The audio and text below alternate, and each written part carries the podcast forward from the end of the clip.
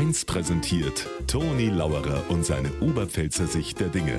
Immer werktags kurz vor 1 im Regionalprogramm für Niederbayern und die Oberpfalz auf Bayern 1.